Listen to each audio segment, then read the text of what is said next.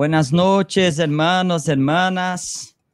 Muy buen eh, estar con nosotros. Más un episodio de, de, Podcast Fundamentos. Hoy, un día especial. Que el primero podcast Fundamentos en español. Que tengan paciencia conmigo. Y, pero por eso está acá mi amigo Esteban para ayudar con todo, con todo este tema. Eh, yo hablando que a Esteban hace poco más de dos años cuando vino a Chile a, a, conocer, la, a conocer Santiago por tema de trabajo y desde, entonces el Señor solo es crecer nuestra amistad y, y acá estoy viviendo en Chile con, y ayudando acá un poco en la iglesia, ¿no? Y Tebo, presente, Esteban, es, el líder que, está a cargo acá de, la iglesia en Chile, que está relacionado con nosotros, una persona muy especial, de un testimonio de vida importante. Hable, a, preséntese a, los hermanos, Tebo. buenas noches. Eh, en realidad, como dice Fernando, estamos juntos hace un par de años que nos conocimos. Eh, y estamos haciendo la obra acá, relacionados con eh, unos amados pastores en Argentina, también en, Brasil, lo cual nos unió en el camino eh, y con nuestra familia estamos haciendo la obra acá en, Santiago. Eh, y bueno, fue, ha sido un tiempo muy lindo de conocer a Fernando, su familia, somos muy amigos, pasamos tiempo juntos. Cuando comenzó a hacer el podcast Fundamentos de, en portugués, eh, yo dije a él, bueno, tenemos que hacerlo en, español. Eh, vivimos acá, ya vives en Chile, no, eh, así que bueno, la idea fue tomar esto y, y hacer lo mismo con algunos pastores que tenemos muy linda relación, con hermanos muy, muy valiosos en la obra. Y bueno, saltó la idea de hacerlo en español y empezamos en un formato que ya estaba haciéndose en portugués y quisimos eh, tomarlo para bendecir y, traer todas las verdades y todo el fundamento de la fe que tenemos en español. Así que bueno, estamos acá juntos, vamos a ver qué, resulta. Es la primera vez y bueno, estamos esperando que el Señor nos capacite. Amén.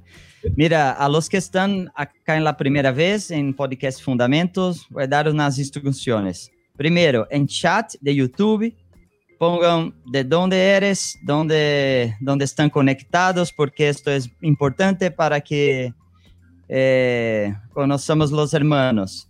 Eh, otra cosa, suscríbanse en el canal de YouTube, es importante para recibir las notificaciones de los próximos episodios, de los próximos podcasts. Eh, podcasts. Todo martes hay podcast en portugués. De igual forma, están invitados a todos a mirar los podcasts en portugués. Todos jueves seguiremos con el podcast en español. Entonces, todos están invitados. Acá, acá veo, veo la gente de Brasil que sigue todos los podcasts. La veo la gente de Argentina, de Chile. Están todos invitados a participar. Eh, en una parte empezaremos con las preguntas, entonces cada uno puede enviar preguntas a, Daniel Divano, de lo, que quieren saber de, la obra, del propósito eterno de Dios, otra duda que, que tengan. Amén. Tebo, ¿puede presentar nuestro, nuestro invitado? Sí, bueno, cuando, cuando quisimos comenzar en español, eh, sin duda tuvimos una charla con, con un querido amado amigo mío, eh, amigo verdadero, así nos saludamos con él. Eh, un hombre que conocí hace unos años atrás, que ha bendecido mucho nuestras vidas. Eh, es quien nos da la cobertura, eh, es el pastor que nos está dando una cobertura en este tema del podcast Fundamentos en Español. Muy querido por muchos, un hombre que amamos y que queremos como un amigo.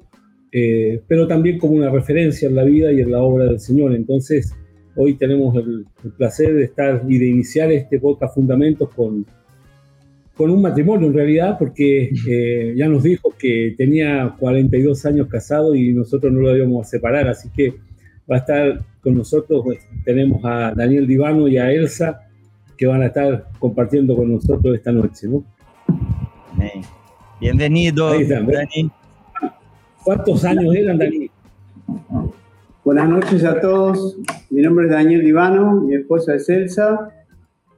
Estos hombres me querían, me querían separar, quería que yo estuviera solo y no. La semana que viene cumplimos 48 años de casado, más cuatro que nos conocimos son 52. Así que si tengo que elegir, me quedo con mi esposa y no entro en el programa. no, no, está perfecto. no hay Dani ningún siendo problema, ¿eh? Dani. Seguimos. Sí, Dani siendo Dani. Bueno, Ustedes, eh, ustedes me están dando miedo de esto que me van a preguntar. yo, yo espero poder saber contestar, no sé. bueno ¿Estudiaste? mira, ¿Estudiaste para hoy? Entonces está tranquilo. ¿Estudiaste? si, estudiaste, está, está tranquilo. bueno, mira, eh, hoy, Eh, mira, vamos a, a comenzar orando, Dani. Eh, queremos que entendemos que este es una charla, algo bien no, distinto a lo que normalmente hacemos, pero queremos tener la opción de usar esta herramienta que mucha gente ha usado para el mal, nosotros usarla para expandir el reino, para proclamar las verdades que creemos. Eh, es un tema que mucha gente eh, en, en- en el podcast de portugués ha pasado mucho, que mucha gente se sienta en su casa en la noche y no, tiene, no, no tienen un material que ver, no tienen algo que escuchar. Y la verdad hay mucha gente que, que manifiesta interés. Luego de esto, Dani, te comento, se genera toda una reacción a través de las redes sociales, de Instagram y distintas cosas que yo sé que no, no usas mucho, pero generalmente hay mucha gente que está en esto en la iglesia.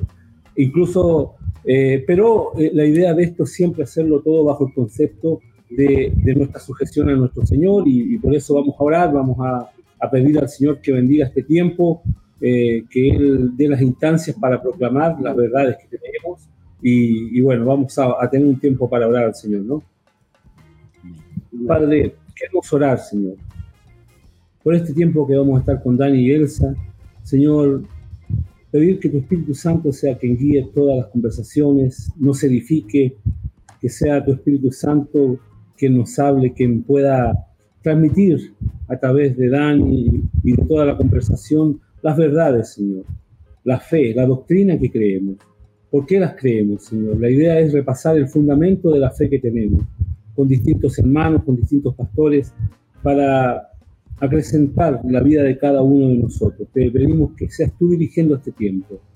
Oramos y bendecimos a Dani y Elsa, no solo por este tiempo, sino por la obra, por la vida del ministerio y lo que tú has hecho a través de ellos, Señor. Les bendecimos y te damos muchas gracias en el nombre de Jesús. Amén. Amén. amén. Amén. Un aviso a los hermanos que en la descripción del video en YouTube está el link para el Instagram, donde ahí ponemos las frases de, lo- de los pastores, eh, informamos de, de los otros invitados, hay un, un montón de contenido ahí. Y este video después estará disponible en la plataforma de YouTube eh, completo para que, que puedan ver, enviar a amigos, enviar a otros hermanos.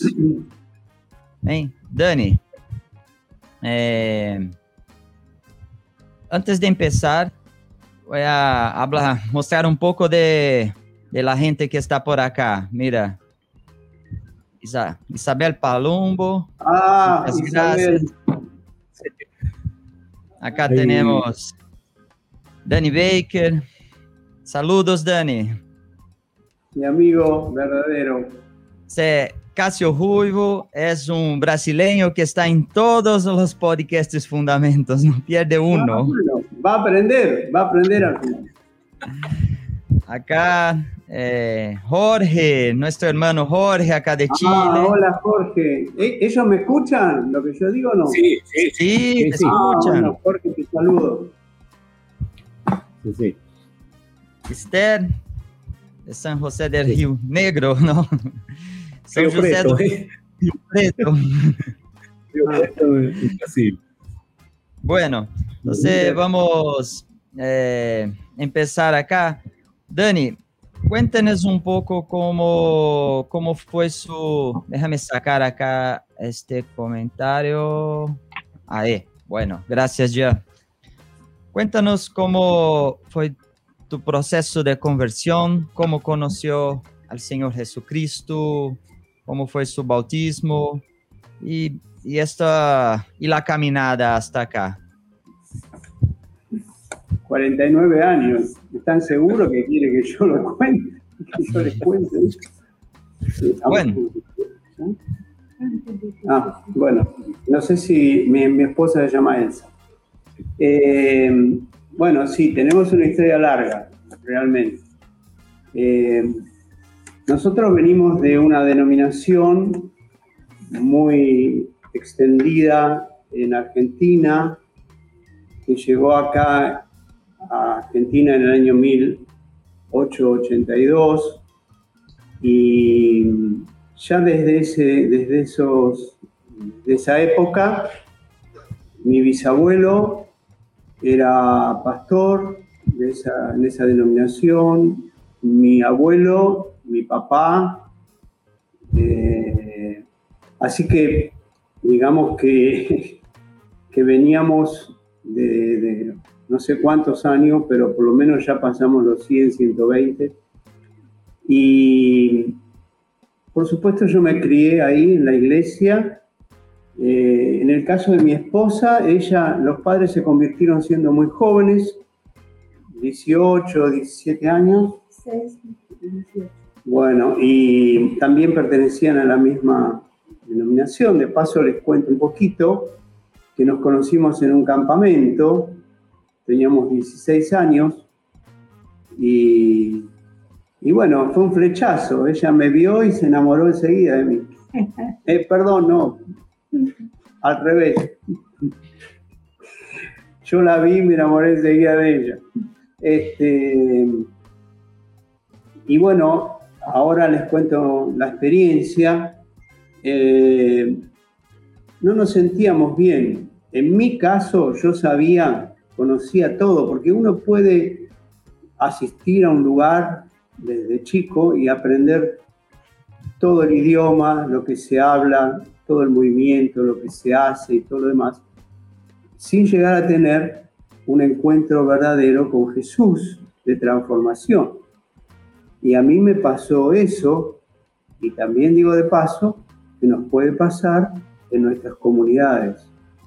Tenemos que estar seguros de que aparte de, las estructuras que podemos sustentar, que cada persona tenga su encuentro personal con Jesús. Y yo me empecé a sentir muy mal, muy mal en mi interior. Eh, tuve algunas experiencias muy negativas dentro de la congregación. Era muy pequeña, pero tuve muchos desencantos, desilusiones con con personas que yo fui a medida que crecía, descubriendo que tenían una doble vida, no una vida pecaminosa, pero por ejemplo, les cuento algo que parece muy tonto, pero que a mí me, atravesó en su momento, y era un hermano que daba testimonio que hacía 51 años que había conocido al Señor y que Dios y daba testimonio. Y resulta que yo iba a la casa de ese hermano, eh, por una circunstancia, iba muy seguido y yo vi dos o tres veces cómo le pegó a su esposa, siendo miembro de la, de la, congregación, cómo le gritó, cómo le insultó. Él no se daba cuenta que yo estaba mirando y escuchando eso.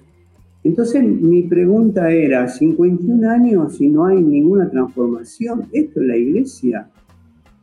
Yo todavía no me había convertido, les tengo que decir que no había entendido. Ahora, sucede lo que puede estar sucediendo en muchos lados. A los 15 años éramos cinco jóvenes, cinco de, de la misma edad, 16, 17, 14, y éramos amigos. Y los otros cuatro decidieron bautizarse. Y entonces el que quedaba fuera era yo. Entonces yo dije, no, yo también me bautizo. Y mi papá y mi mamá son personas que yo amo muchísimo, eran muy honestas, eran personas que amaban a Dios, se pusieron contentos. Yo digo, casi era evidente que yo había decidido bautizarme porque ellos se bautizaban. Así que tuve mi bautismo por inmersión a esa edad. Pero vino un grado de insatisfacción cada vez más hasta que a los 20 años yo no, no, pude seguir, no quería seguir en la, en la, iglesia. Fue todo un drama porque ya estábamos, estábamos, ya estábamos de novio, nos casamos a los 23 y la familia de ella, mi familia, pero no es que yo me apartaba para vivir pecaminosamente, nada de eso, pero sí como buscando, no sé, no sé si Dios existe o no existe. Me acuerdo que una vez salí al fondo de mi casa y miré el cielo y yo dije, si existís, Dios, si existí, porque ya había perdido la fe, eh, no sé, aparecé, vení, hace algo, aunque me muera por verte y caiga muerto, pero por lo menos esa fue mi, esa fue una especie de, de clamor. Bueno, acá empieza el proceso de conversión. Yo tenía un, tío casado con la hermana de mi mamá, que se había convertido de grande y que fue la persona que, en ese momento me inspiró porque vi que estaba lleno del Señor, le predicaba a todo el mundo. Y él me llama y me dice, ¿por qué no, no venís a un encuentro que alquilamos un saloncito, que era una verdulería? Y somos 20 que salimos de una iglesia también eh, fundamentalista de otra denominación, y, vení, y entonces yo, por mi tío, fui, fui y quise estar ahí, y estuve, fui a una o dos reuniones. Pero la segunda vez que voy, eh, me dice, ¿no podés venir el lunes que hay una reunión especial? El lunes, sí, pero vamos a hacer solamente 10 los que invitamos. ¿Y por qué? Eh, porque viene un, hombre que se llama Iván Baker y viene con siete discípulos. La primera vez, porque la denominación donde yo iba, fundamentalista, esta palabra no se usa, tampoco se cree en el bautismo del Espíritu Santo, no se creen en los dones, no se creen en los milagros y las sanidades, eso es todo para el tiempo apostólico. Y la palabra discípulo me sonó raro. Ahora, Iván Baker, que venía ese lunes, él sí era también de esa denominación donde yo era. Él se había ido. Y lo que yo sabía de él es que se había vuelto loco. Se había vuelto loco la cabeza y que hablaba en lenguas, que es toda una confusión psicológica y que había negado la fe y los padres de Iván fueron de los primeros misioneros que llegaron a Argentina de Inglaterra con esta denominación. Así que yo había escuchado y yo digo, el lunes viene, viene este loco a predicar. No sé, no entiendo nada. y fue así. Así que eh, yo fui ese lunes y todavía no había tenido un encuentro con Jesús. Pero quedé impactadísimo quedé muy impactado y, si hoy puedo hablar del propósito eterno de Dios, quiero decirles que la primera cosa que Iván dijo, éramos diez, y él vino con siete discípulos, y él, fueron los primeros discípulos que Iván había hecho, estoy hablando del año 1972. Y dice, vamos, les vamos a enseñar una canción. Y la canción, que la recuerdo como si la estuviese escuchando ahora, la canción decía, Jesús, Jesús de Nazaret, tu misma imagen quiero tener. ¿Cuál eres tú? Anhelo ser, Jesús, Jesús de Nazaret. Así que yo lo primero que escuché, porque él lo explicó, es que tenemos que anhelar tener la imagen de Cristo. Anhelar ser como Jesús. Y la primera explicación, por eso yo digo, entré con el propósito eterno, eh, fue, pero no el Jesús que hoy está sentado a la diestra del Padre glorificado, el Jesús de Nazaret, el que anduvo en la tierra haciendo bien. Bueno, yo les digo lo que pasó. Sentí adentro mío algo distinto. Sentí que había una presencia de Dios, sentí algo que me llamó la atención. Después pasaron los cuatro de los, de los primeros discípulos de Iván a dar testimonio, a decir algo. Y me impactó muchísimo el testimonio de uno de ellos, diferente, entendemos diferente, pero yo conocí hermanos que eran llenos del Espíritu Santo eh, en cuanto a la santidad en sus vidas. Eh, ahora, su testimonio me impactó, me impactó más de lo que dijo Iván. Pero terminó la reunión y yo me fui a la vereda, me fui y salí a la calle. Y él vino atrás mío y me preguntó cómo me llamaba y, y logró que yo me encuentre con él en la semana. Y ahí eh, fui muy impactado por su vida, por su testimonio, por lo que él me contó. Me empezó a hablar del Evangelio del Reino, del señorío de Cristo, del verdadero arrepentimiento, del significado del bautismo. Pero les quiero contar algo también muy significativo. Nos encontramos en una plaza, porque él me pidió si podía ser, en Plaza Flores. Y charlábamos un rato. Me dice, vamos a estirar las piernas. Y cuando salíamos a estirar las piernas, mientras charlábamos, de repente paraba a un matrimonio, paraba a dos jóvenes. Miren, justo queríamos hablar con usted.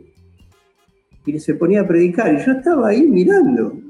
Quedé asombrado. Hoy es lo más común entre nosotros, pero en ese momento para mí eh, yo estaba entrando en un mundo espiritual que jamás había experimentado. Así que eh, a los pocos días les quiero decir que ahora en abril se cumplen justo este, 89, 59 eh, años, no, 49 años 49 años, yo tenía 22, que yo me arrodillé al lado de mi cama por primera vez. Y le dije, Señor, quiero recibir el bautismo del Espíritu Santo, quiero conocerte, quiero tener una experiencia espiritual, yo nunca la tuve, soy un hipócrita, porque en la denominación yo cantaba en el coro, era maestro de la escuela dominical, este, dirigía las reuniones de jóvenes, uno puede hacer muchas cosas, se aprende cómo se hace. El tema es la vida de Cristo. Y, en ese momento yo recibí el bautismo del Espíritu Santo, estaba solo en mi casa un domingo a la tarde, este, yo sentí que fui lleno del Espíritu Santo, no, no hablé en lenguas, pero experimenté un gozo, una paz. No, no, les puedo contar. Yo tuve que salir de ahí para ir a un lugar y yo quiero decirles literalmente que eh, la sensación al caminar que tenía es que yo no pisaba el piso. Estaba 20 centímetros arriba, como que estaba flotando. Pero era una sensación real. Por supuesto que supongo que no era, pero, pero yo les digo lo que sé. Y ahí conocí a Cristo. Y yo me encontraba con Roberto, que era discípulo de Iván, pero no con Iván. Así que empezamos a encontrarnos con Iván y, bueno, una bendición participar de tantos encuentros. Él conocía a mis padres, conocía a mi, a mi abuelo, que era pastor también ahí. Yo lo llevé a la casa de Iván y ahí comencé, comenzamos eh, un relacionamiento muy estrecho. Ahora, cuando yo entendí lo que era la verdadera conversión, el arrepentimiento y el significado del bautismo, yo me di cuenta que no me había bautizado. Si nosotros no, tenemos un encuentro con Jesús, un verdadero arrepentimiento, y nos meten en una pileta y nos tiran para atrás y nos levantan, lo único que hicimos fue mojarnos. No nos bautizamos en Cristo. No se cumple que morimos con Cristo y nacemos en una vida nueva. Entonces yo quería bautizar. Y Iván decía, no, no, ya estás bautizado. Empezó una discusión. Y Jorge Mitián intervino en esa discusión. Dice, bueno, vamos a esperar. Después me enteré lo que pasaba.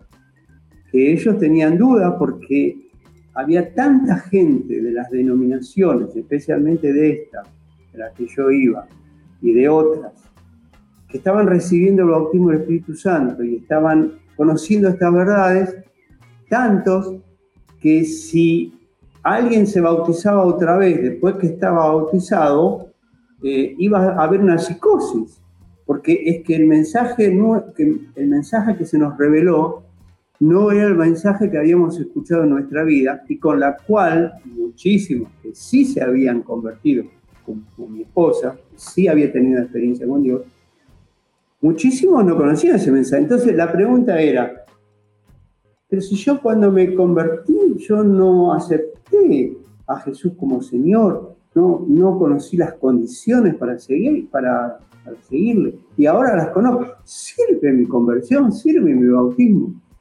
Entonces, para no crear una psicosis, no me bautizaban, pero se pusieron de acuerdo los dos. Si sigue insistiendo, es porque realmente hay que bautizar. Entonces, este, volví a insistir. Ya, me imagino, ¿eh? Ya me imagino lo que pasó, ¿eh? no, porque Jorge Mitán dice, no te podés bautizar de nuevo. No, no, yo le decía, no me quiero bautizar de nuevo. Me quiero bautizar. Porque nadie puede bautizarse de nuevo. Uno puede ducharse de nuevo. Puede meterse en la pileta de nuevo las veces que quiera. Pero bautizarse en Cristo yo no estaba. Así que pasó algo también que es una anécdota. Mira, ahora me estoy acordando. El día que nos casamos, primero por, civil. Por, civil. Por, por registro civil y al otro día este, por iglesia íbamos, eh, iba, a ver iba a estar la ceremonia. Yo le, dije a Iván, Iván, mañana me caso, era un viernes. No quiero empezar mi vida matrimonial sin estar bautizado. Dice, bueno, venía la noche a la reunión y, y te bautizamos. Así que ni siquiera le dije a ella, porque yo no quería influenciar de nada. Ella no entendía por qué, por qué yo a la tarde me decía, me tengo que ir, me tengo que ir, me tengo que ir. Se, ya se sentía abandonada el primer día. El primer día. Y ahí eh, Iván no tiene, nunca tuvo ni tiene nunca tuvo problema de llenar la bañadera y me bautizó él en la bañadera de, de Martínez Castro. Eh, bueno, si no me hacen alguna pregunta, yo tengo rollo para toda la noche, así que... Eh, Dani, eh, primero Fernando iba a contestar algo que está ahí, en, hay gente de, Brasil y entonces va a hablar en portugués primero Fernando para contestarle a los hermanos de Brasil. Sí.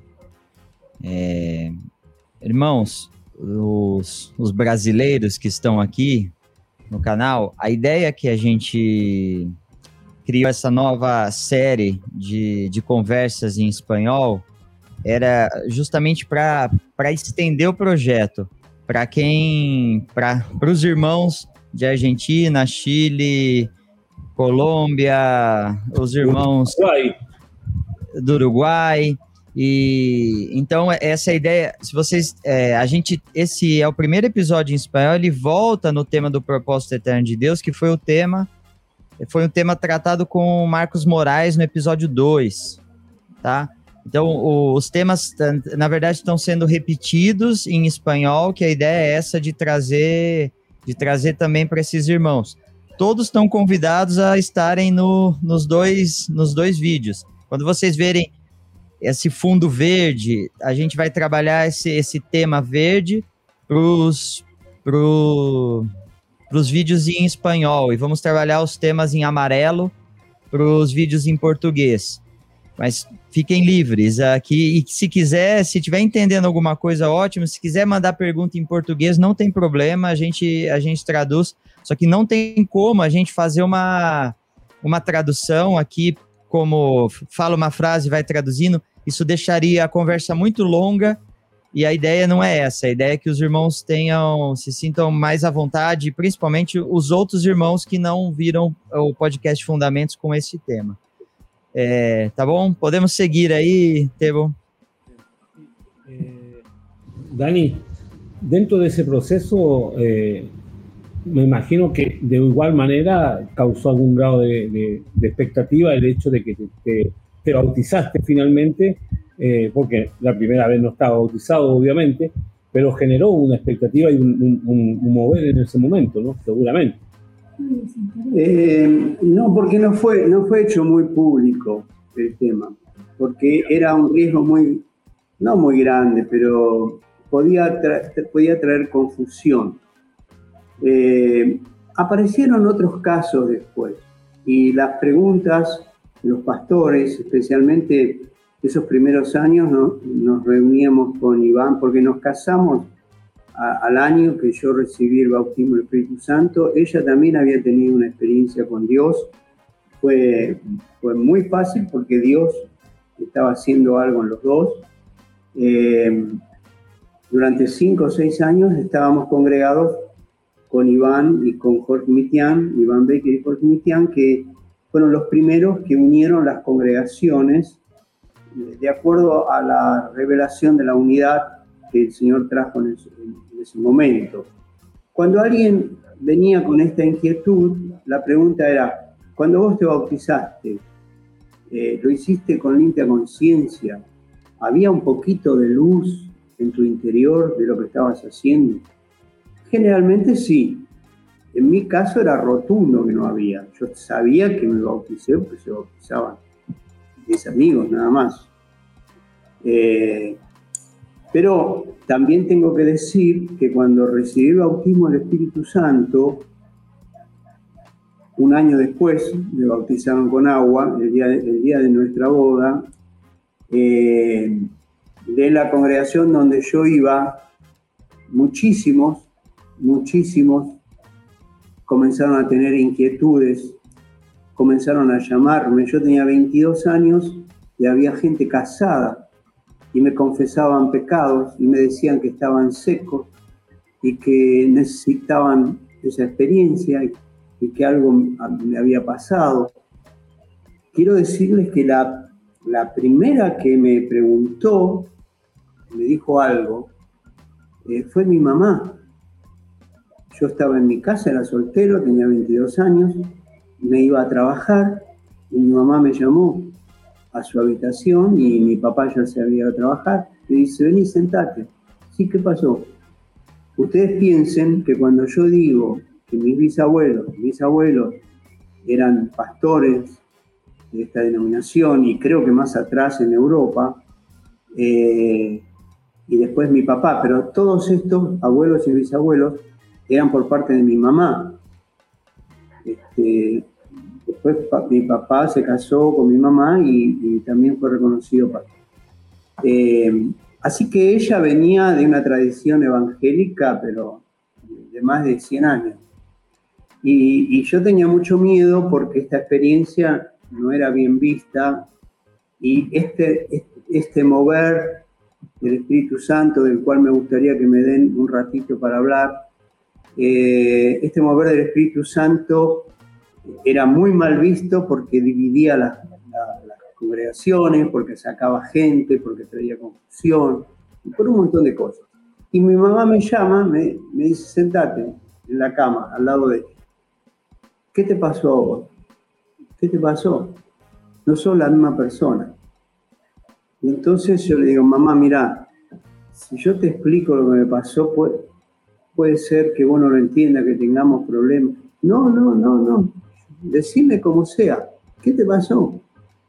Y ahí me pregunta, lo primero que nos preocupaba, ¿hablas en lengua? Fue la primera pregunta que... Era la primera pregunta. Sí. Una de, una de las primeras manifestaciones, perdón, vuelvo un poco atrás, de que yo había recibido el bautismo del Espíritu Santo fue el gozo y la paz que tuve. Pero la otra era que a mí me costaba mucho levantarme para ir a trabajar. Me levantaba 15 minutos antes y salía corriendo. Y ahora me despertaba solo una hora, una hora y media antes.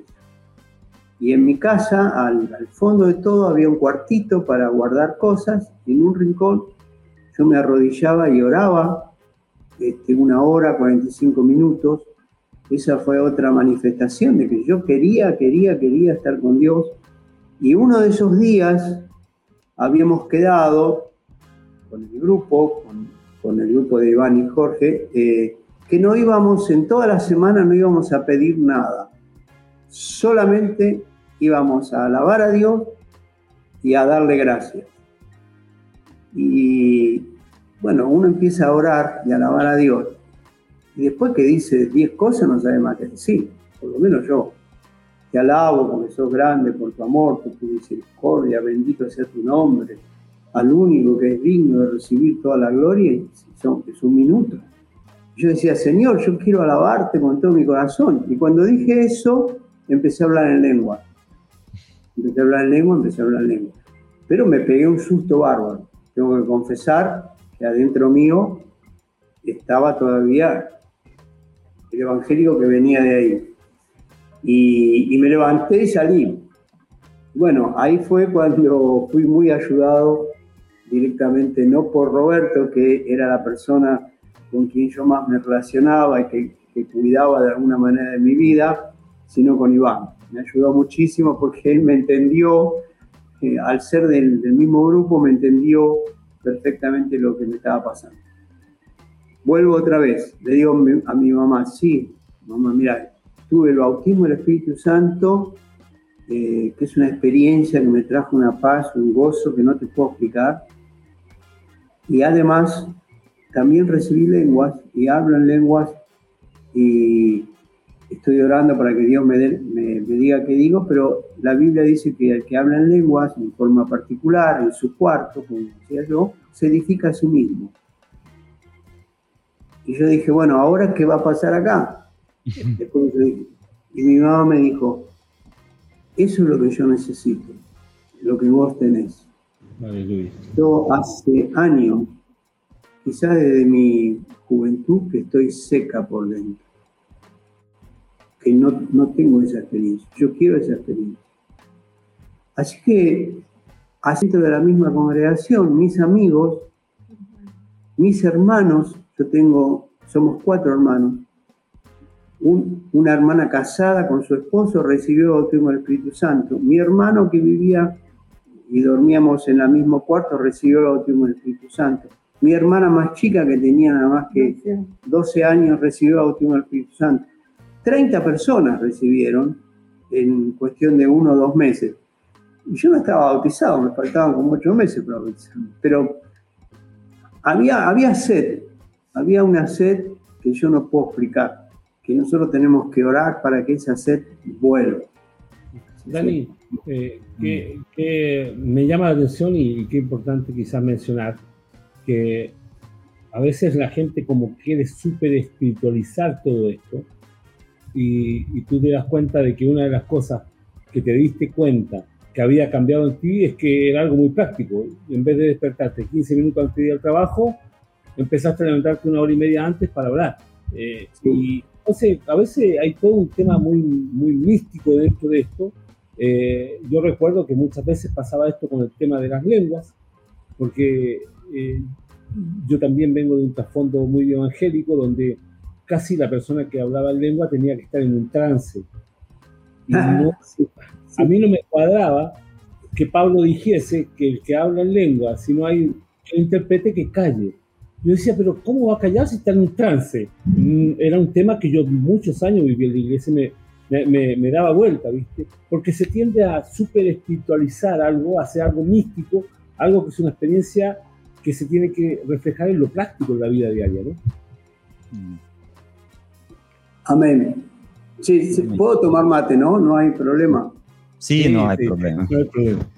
Dani, eh, además de esto, estos temas de indo un poco para, para el tema de la conversación de, del podcast, además del tema del bautismo del Espíritu Santo, de los dones, de todo esto que fue una transformación, ¿cómo pasó, cómo fue la llegada para ti del entendimiento que tenía del propósito de Dios o quizás esta palabra ni existía?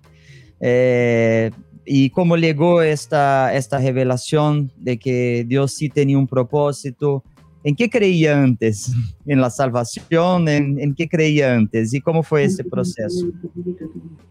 Sí, eh, no, era una... Eh, lo, que, lo que generalmente, tradicionalmente se cree que Jesús es nuestro Salvador, que murió en la cruz por nuestros pecados, el centro era el hombre no quiero que parezca una crítica, sino que es una realidad de lo que piensan algunos. El versículo que más se usaba para predicar el Evangelio era, yo estoy a la puerta y llamo. Si alguno oyere mi voz y abriere la puerta, yo entraré a él y cenaré con él.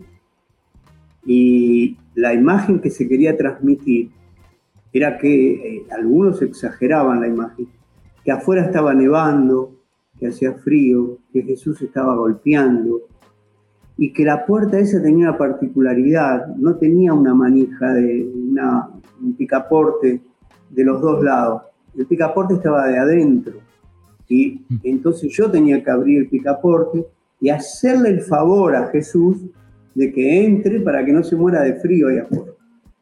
Eh, e, ese es el evangelio tradicional, muchos están convencidos, tiene raíces muy calvinistas, este, o, alguna parte, eh, pero bueno, yo me encontré con otro evangelio.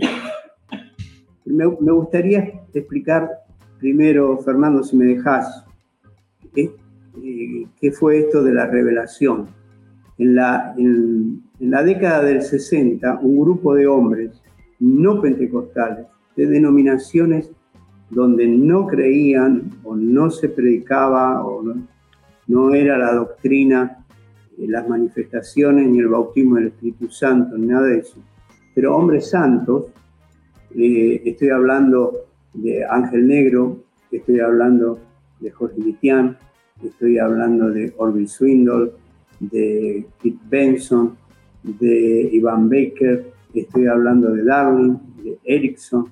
Es una lista muy larga no sé cuántos pueden conocer estos nombres, pero eh, había una lista, eran, pastores, habían fundado congregaciones, más de una, eh, tenían gente que los seguía, eh, eran hombres que amaban a Dios, que predicaban por todos lados, eran, algunos eran misioneros, pero tenían sed de Dios. Esto no va, acá falta algo. Y esos hombres estuvieron buscando en oración, en ayuno, en clamor. Eh, no es que estaban diciendo me tengo que arrepentir del pecado de adulterio, del pecado de borrachera, del no, eran santos, le vuelvo a repetir, pero tenían sed. Y yo digo, el Espíritu Santo comenzó de esa manera, provocando sed. Entonces, yo, les podría contar testimonio de cada uno porque los conozco de memoria, pero les, cuento dos o tres. Eh, Iván Baker, este, su, propia esposa me lo contó muchas veces. Se, despertaba a las 5 de la mañana, se tocaba y no estaba Iván al lado durmiendo. Lo buscaba y estaba, estaba tirado en el piso, ahí en la alfombra con la Biblia, llorando, buscando a Dios, porque él decía, esto no va, esto no es la iglesia que yo veo en el libro de los hechos, acá falta algo. No tenía mucha, demasiada comprensión ni nadie que le estuviese guiando demasiado, pero sí el Espíritu Santo. Y ahí él oraba todos los días, toda la mañana, una hora, dos horas con la palabra, leía, buscaba a Dios. ¿Cuánto tiempo? Tres meses, cuatro meses, cuatro años, cuatro años. Nosotros hacemos una oración el, martes y miércoles no hicimos nada. Jorge Mitián. Jorge Mitián era un, hombre santo que predicaba el Evangelio de los 15 años, que se convirtió en las plazas, en los colectivos, todo un grupo, algunos, Ángel Negro también estaba en ese grupo, y, pero tenían necesidad de algo más. Decían, no, esto no es, acá falta algo. Y eso que faltaba era el bautismo del Espíritu Santo. Y él, lo escuché de, su propia boca, llegaba a su cama a la noche, se arrodillaba, oraba, clamaba, buscaba. Eh, un amigo de él, también creo que de la iglesia armenia, le dijo, ¿vos querés estás buscando el bautismo del Espíritu Santo? Sí. Si, si vos me pedís un vaso de leche y el vaso que traes está sucio, yo no puedo poner leche en un vaso sucio. Vos tenés que limpiar el vaso para que Dios lo llene. Y Jorge nos contó que limpiaba el vaso y buscaba qué había mal, qué hizo mal, en qué se equivocó, confesaba. Todo el tiempo así. Y de repente se da cuenta de que somos vasos de barro. Si rascamos el barro, ¿qué sale? Barro. Si rascamos más, más barro. Entonces, ese día que se dio cuenta de eso, Dios le habló. Le dijo, Jorge, no es un premio, es un don, es un regalo. No es por tu virtud, es porque Dios lo da. Y ahí levantó los brazos y fue lleno del Espíritu Santo, habló en lengua. ¿Cuánto tiempo estuvo orando? 18 meses. 18 meses buscándolo. Ángel Negro le pasó lo mismo. Eh, era también de la, de la denominación donde salimos nosotros. Y, y una vez orando, quería alabar a Dios, y después que alabó un rato a Dios, no, no, no sabía cómo seguir y dijo, Señor, yo sé que me vas a dar un idioma nuevo para que yo te alabe, pero estaba pensando en el cielo cuando se muriera. Y él dice, casi, casi empiezo a hablar en lengua ahí. Y eran experiencias que no existían. Y la otra cosa que le pasó al poco tiempo es que quería orar y no podía. Quería orar y no podía. Porque los pensamientos se le iban, se le volaban. Y entonces hizo algo que es impensable, quizás para ustedes digan, qué tontería, pero yo quiero que se ubiquen en el año 65 en un grupo que no cree nada de esto, hizo algo impensable. Y dijo, te reprendo, Satanás, te vas de acá, me dejas tranquilo. Jamás, en, en la denominación, jamás, ni aún hoy, nadie diría eso. Pero ¿saben qué pasó? se despejó el aire y tuvo libertad para orar y quedó muy impresionante. Y él también comenzó a buscar a Dios. Todos estos hombres, y puedo contarle muchísimas más historias que sería larguísimo, eh, todos estos hombres dedicaron tiempo para buscar a Dios, para clamar, para leer la palabra, para pasar tiempo y hace, hace un tiempo atrás yo estaba hablando con un grupo de jóvenes de otra, no de Buenos Aires, sino del interior, que querían que les cuente la historia de la renovación, lo que yo sabía. Y yo les dije, mire, todo esto está bárbaro, ahora les quiero hacer una pregunta. Estos hombres nos dejaron un mover del espíritu tremendo. Ustedes a sus hijos y a la próxima generación, ¿se lo van a dejar también? Tienen que empezar a orar, a buscar a Dios, a clamar, a tener sed. Ahora, ¿qué pasó? El Espíritu Santo comenzó a llenar uno acá, otro allá, otro acá. Es una historia muy larga, no la puedo contar detalladamente, pero sí de repente se encontraron varios líderes eh, de diferentes denominaciones, más que nada de esta que salimos nosotros, eh, se encontraron que habían tenido esta experiencia. Entonces decidieron juntarse. Y uno de los hermanos, que acaba de fallecer con 94 años, eh, hace unos meses, Alberto Darling, eh, ofreció su casa para juntarse un lunes. Eran 15 y empezaron a orar. Y se sentaron ahí, se miraban y contaban, empezaron a orar y el Espíritu Santo se derramó sobre ellos otra vez y pasaban cosas sobrenaturales. Y la gente se empezó a enterar y al próximo lunes no eran 15, eran 30 y pasaban cosas. Nadie dirigía, nadie cantaba, nadie decía, nadie predicaba, nada. Solamente estaban ahí con el Espíritu Santo y, comenzaban a suceder cosas, se manifestaban demonios, recibían lenguas, se caía la gente.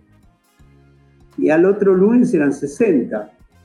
Y así, así hasta que la casa reventaba, no se podía más estar. Las reuniones seguían con esta misma gloria. Entonces, tuvieron que alquilar un salón más grande, después un cine. Esto estoy hablando, marzo del 67 fue la primera reunión en la casa de Alberto Darling eh, de los primeros 15 pastores. Y después, ahora, ¿qué pasó? Que comenzaron a darse cuenta de que el Espíritu Santo, cuando nos llena, cuando viene a estar con nosotros, cuando es tan real, cumple el papel que Jesús dijo que iba a cumplir, que nos iba a revelar toda verdad, que nos iba a guiar a toda verdad. Y estos hombres comenzaron a darse cuenta de que Dios estaba revelando verdades que están en las escrituras desde el principio, pero que se necesita el Espíritu Santo para que el Espíritu Santo haga resaltar esa verdad de la Biblia eh, en él. Y esas, esas verdades se pueden detallar así, esa, esa revelación. señorío de Cristo y el Evangelio del Reino, eso, eso le fue revelado a Jorge Mitián, tenía 26 años cuando recibió toda esa revelación. Existe el libro que todos conocemos, Jesucristo el Señor. Eh, la revelación, bueno, ni hablar, la adoración, los dones del Espíritu, todo eso empezó primero. Después, ¿qué era el Evangelio? ¿Qué era el arrepentimiento? ¿Qué era el bautismo? Eh, ¿Qué era el discipulado? ¿Dónde funcionaba la iglesia primera en las casas? ¿Qué era estar relacionado con alguien que te enseñe la palabra? Bueno, hubo un montón de esas revelaciones. Ahora, yo quiero decirles esto. Algunos hablan de este mover como un movimiento de renovación. Y no es un momento, no fue un movimiento de renovación. Yo estoy convencido de esto. Fue un movimiento de restauración de la iglesia, de restaurar las verdades que siempre estuvieron. Y hay una gran diferencia entre renovación y restauración. Ahí atrás mío, no sé si ustedes ven unas cortinas. Si esas cortinas se ponen viejas, se ponen, se rompen, las sacamos y compramos cortinas nuevas. Eh, eh, renovamos las cortinas. Si, si, esa cortina fuera una cortina del tiempo de Luis XV, del palacio de, no sé de dónde, no las tiramos, las restauramos, las limpiamos, las urcimos, no sé lo que hacemos, son cortinas valiosísimas. Entonces, no es cuestión de que, ah, fuimos renovados con nuevas cosas, no. La iglesia fue restaurada con revelación. Esto empezó en el 67 y yo eh, empecé a pagar en el 72, cinco años después. Dos años después, eh, comenzó el tema del propósito eterno de Dios, que es lo que ustedes me acaban de preguntar. Sí, perdón que te interrumpa, porque el tema eh, fue así, porque principalmente lo que se enseñaba en la iglesia y que mucha gente enseñaba y enseña todavía, es que el propósito de Dios era la salvación del hombre. Y, la verdad que cuando empezamos a entender que era diferente, empieza a cambiar todo, porque Yo siempre le digo a, alguien que me pregunta, me, me, vino esta idea a la cabeza una vez, porque cuando, si nosotros decimos que todo el propósito de Dios era en función, era salvar al hombre, inconscientemente estoy haciendo a Dios cómplice del pecado. Porque si todo estaba en función de que lo tenía que salvar, entonces debía hacerlo caer para poder salvarlo y nunca fue su intención. ¿Mm? Exacto.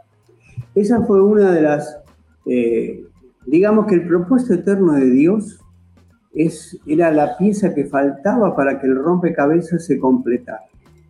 Porque, ¿Por qué la revelación del señorío de Cristo? ¿Por qué la revelación del Evangelio del Reino? De las condiciones para ser salvo, de reconocer a Jesús como Señor. ¿Por qué eh, lo que significaba lo que Dios quería hacer a través del discipulado, a través de las relaciones en el cuerpo. Eh, y el propósito eterno de Dios le dio de repente respuesta a todo.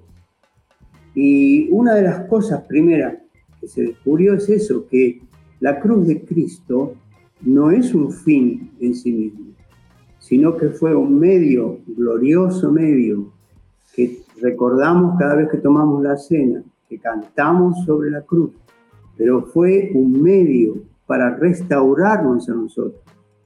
Porque esa criatura que tenía que lograr el propósito de Dios, de que Dios quería compartir toda su gloria con una creación que, somos nosotros, los, los, hombres, las mujeres en el mundo, eh, se desvirtuó esa creación por causa del pecado. Y Dios no, no, no pudo seguir de que nos multipliquemos, tengamos hijos y de llevar muchos hijos a la gloria, como dice Hebreos capítulo 2, sino que este, esta materia prima que era para alcanzar el propósito de Dios se estropeó. Algunos dicen, uy, el hombre pecó y, cuánto que perdió y perdió la comunión con Dios y se va al infierno. ¿Saben por qué es eso? Porque pensamos siempre en función del hombre como el centro. Pero el que perdió de verdad fue Dios, que hizo esa creación para llevar adelante su propósito. Y esta revelación de todo lo que es el propósito eterno de Dios, que tengo que decir que llegó a Argentina a través de un libro, ¿eh? no me acuerdo el autor, pero se llamaba algo así como La, última intención. En inglés, eh, bueno, no me acuerdo cómo es, pero la traducción literal sería la última intención de Dios. Y eso trajo mucha luz. Y eso es, ah, por eso, por eso es que Dios nos mostró esto, Dios nos mostró esto, Dios nos mostró esto. Porque ahora el propósito es que seamos formados a la imagen de Cristo.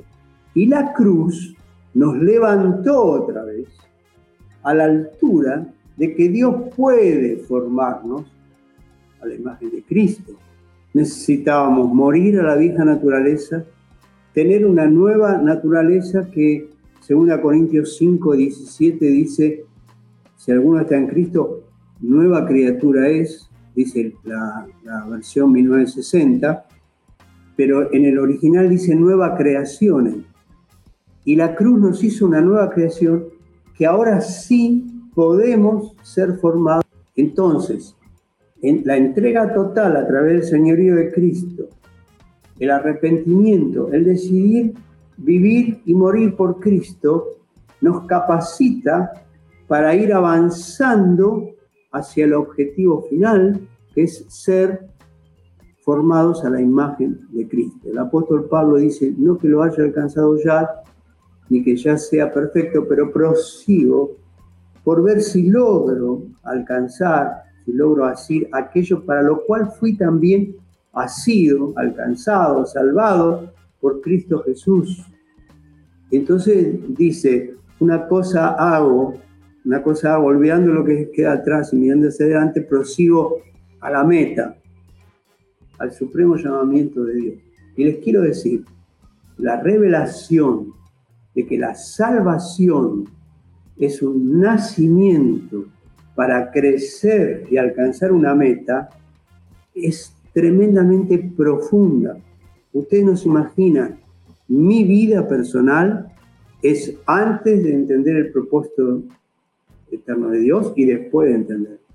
Si alguien recibe la revelación y entiende el propósito de Dios, nunca puede ser la misma persona. ¿Por qué?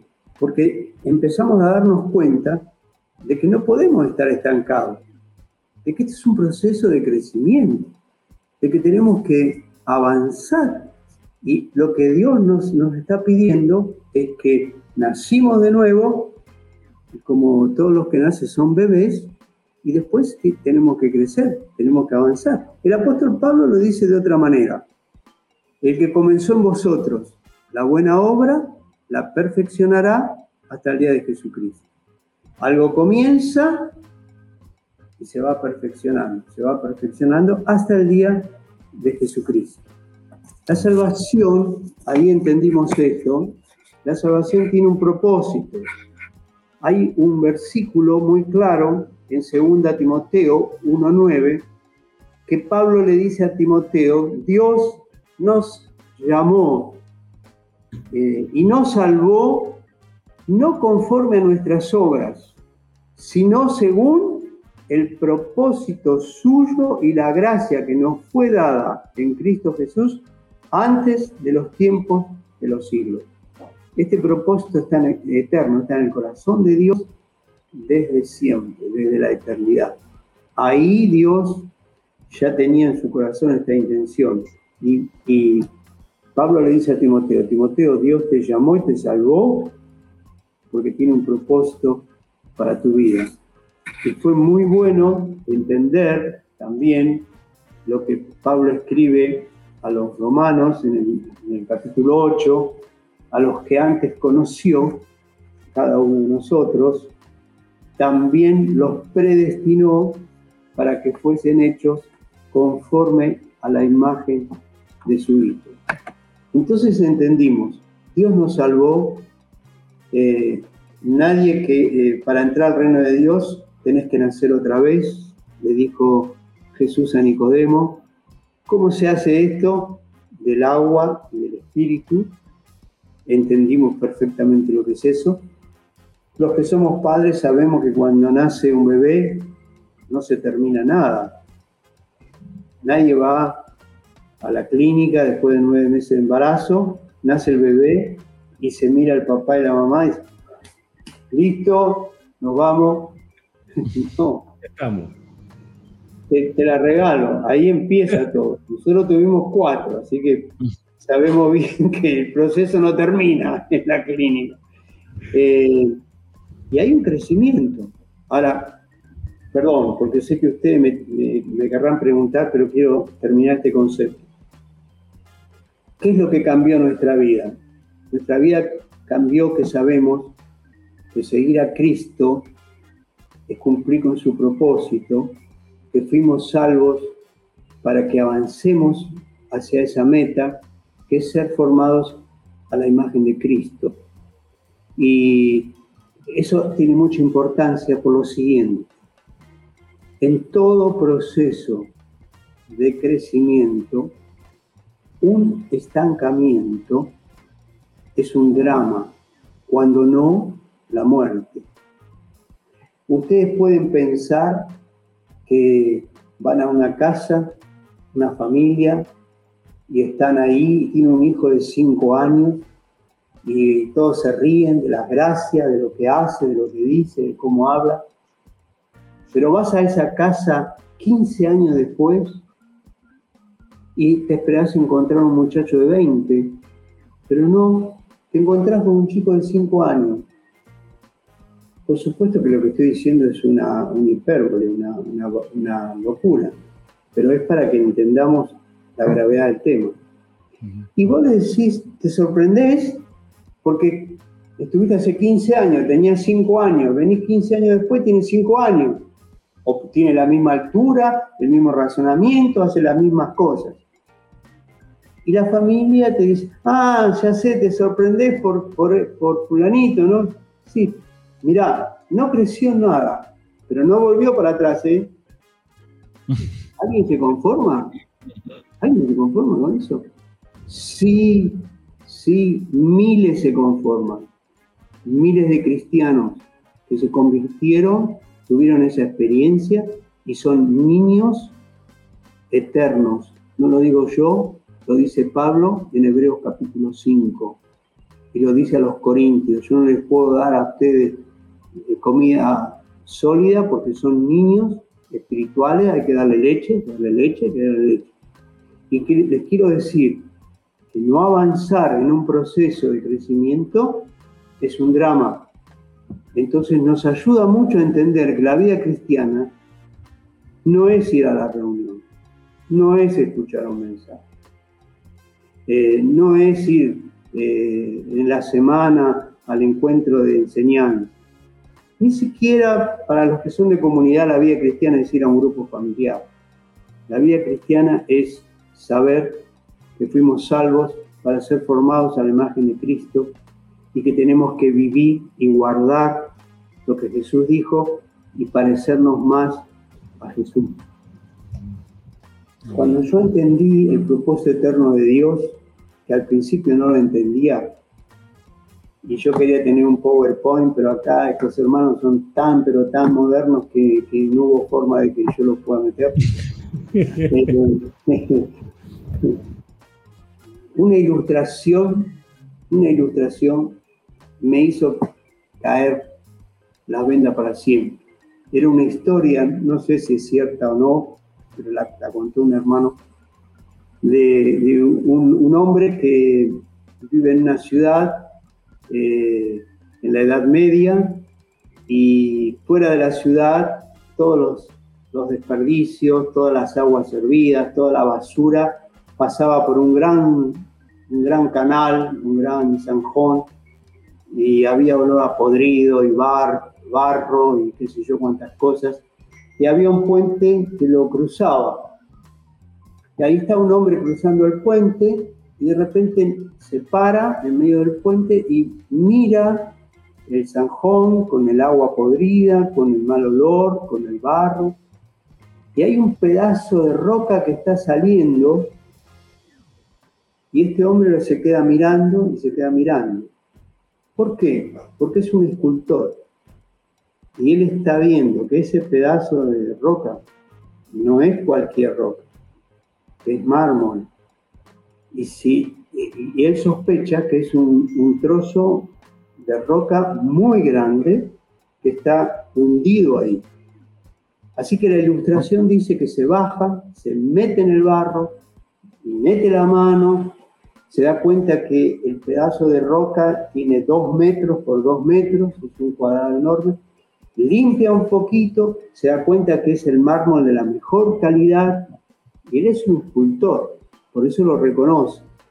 Así que contrata gente, eh, arma andamios y saca este pedazo de roca y cuando sale ahí lo limpian, lo limpian bien a fondo, le sacan todo el barro, toda la grasa, toda la basura, lo cepillan y queda increíblemente una roca brillante, resplandeciente, blanca por completo.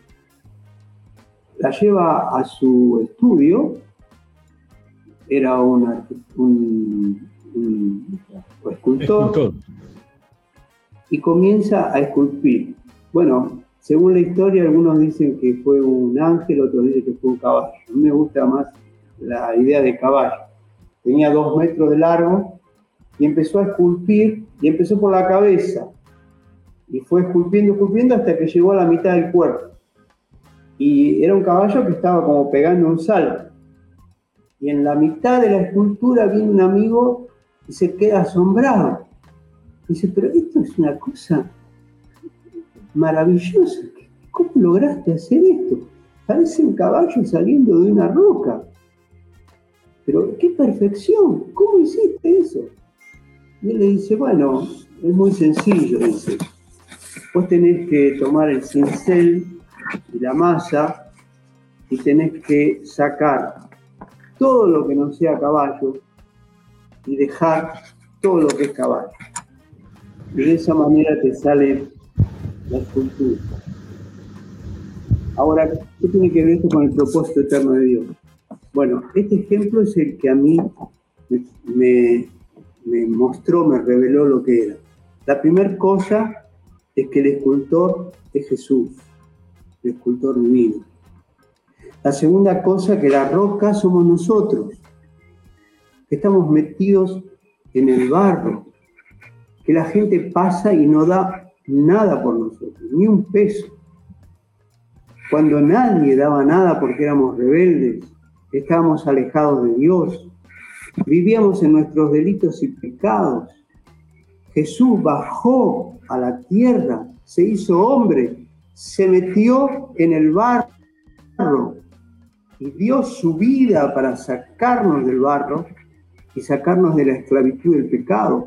Nos limpió con su sangre y por su gracia y por su misericordia, no solamente fuimos limpios por fuera y de nuestros pecados groseros, sino que también hizo una obra en nuestro interior, una obra profunda, trayendo sanidad interior, tratando con nuestras heridas, con nuestros complejos, con nuestra maldad, con nuestros celos, con nuestras fortalezas. Hizo una obra perfecta en nosotros. La cruz de Cristo, su sangre derramada, llevó no solamente nuestros pecados, sino nuestro viejo hombre fue crucificado junto a él y por su gracia y por su misericordia nos, nos convertimos en rocas limpias. Nos limpió de todo pecado, nos limpió de toda maldad. Primera Juan capítulo 1. Acá viene la pregunta, ¿y ahora qué? ¿Ahora vivimos como rocas limpias? ¿Hasta cuándo? No, la obra de Cristo tiene una meta, un objetivo. Ahora viene el escultor divino utilizando sus herramientas para quitar de nosotros todo lo que es nuestro, el yo, y dejar todo lo que es Cristo formándonos a su imagen. Eh, si no es así, si no hay una formación que va creciendo a la imagen de Cristo, si no va menguando nuestro carácter, nuestra forma de ser, nuestros valores equivocados, eh, nuestros malos hábitos y tantas cosas, no va menguando para que aparezcan el rasgo, los caracteres de Cristo, vamos a hacer rocas. Yo no digo que no seamos salvos, no voy a, meterme en este tema teológico. Eh, vamos a hacer rocas sin forma, blancas pero sin forma, sin que se logre el objetivo por el cual fuimos sacados de las tinieblas y trasladados a su luz admirada. Miren, en ese tiempo, ya mismo dejo que me hagan las preguntas, en ese tiempo que yo estaba entendiendo esto, en mi espíritu, que sentía que el Espíritu Santo me estaba revelando, tuve una visión, estaba orando y tuve una visión. Ustedes saben, una visión cuando uno está, no, no, no es un sueño, es una imagen que aparece. Puede ser que, que dure dos, tres segundos, pero después necesitamos tiempo para explicarlo. Y la visión que tuve es que yo estaba en la plataforma de la Iglesia Metodista Central de Buenos Aires, que está en la calle Rivadavia del 4000, un edificio histórico precioso. Yo estaba a un costado de la plataforma y miraba todos los bancos, bien, bancos de iglesia, largos para poner el himnario, todo como se, se usaba durante siglos, y estaba todo lleno. Es un lugar como para 600 personas, creo yo, quizás más. Pero miren lo que me pasó en la visión. No había gente. ¿Saben que había? Pedazos de roca de una forma, de otra, de distinta, todos sentados ahí, blancas. Y de repente se fue la visión, pero ahora yo, yo ya no necesitaba que venga un ángel del cielo a, explicarme lo que es. Yo me di cuenta. Así está la iglesia. Mucha gente y va reunión tras reunión a cantar, a escuchar mensajes, pero no hay transformación. Y Jesús los llamó y los los salvó y los limpió para que esa transformación se produzca en sus, en sus vidas.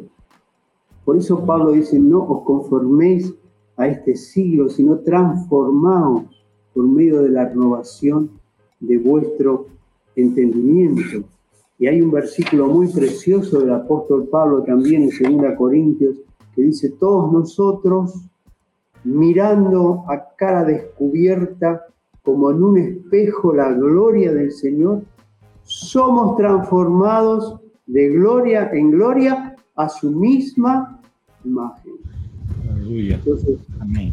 el propósito eterno de Dios es la meta que todos nosotros eh, tenemos que alcanzar.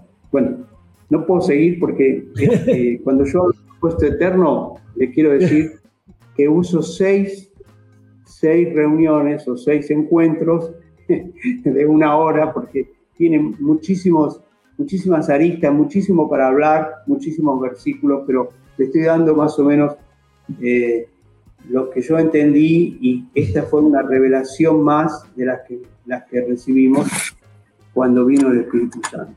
Amén. Amén.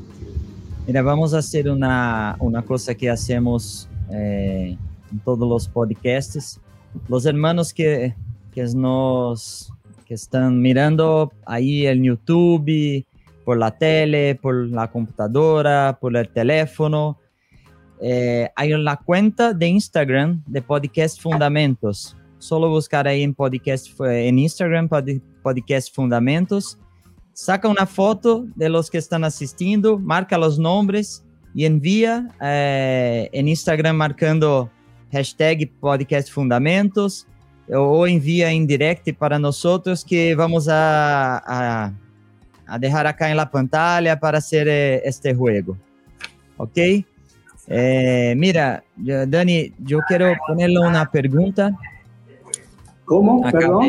voy a una pregunta. Voy a poner una pregunta que es de, de verdad es de Paulina, que es una, una hermana acá de Chile. ¿Por qué pareciera que ya, que ya no hay esa sed esta pergunta veio quando você falava da sede, de los hermanos que buscavam, que passavam anos orando por el Espírito Santo, por la revelação. E aí é, é completo. É parte del final de los tiempos. Saludos e graças por este aporte a nuestras vidas. Eh, yo creo que hay dos cosas que hacen que la sed te apague. Primero, que mm, no hay conciencia demasiada o hay un conformismo con lo que estamos viviendo y no nos damos cuenta, no hay maldad en esto, pero creo que también el diablo interviene, de que hay una vida más, eh, hay una vida superior más llena del Espíritu Santo y que la tenemos que buscar. Tenemos que darnos cuenta de que no podemos andar eh, en la revelación, ni en la experiencia de otro. Tenemos que tener nuestra propia experiencia.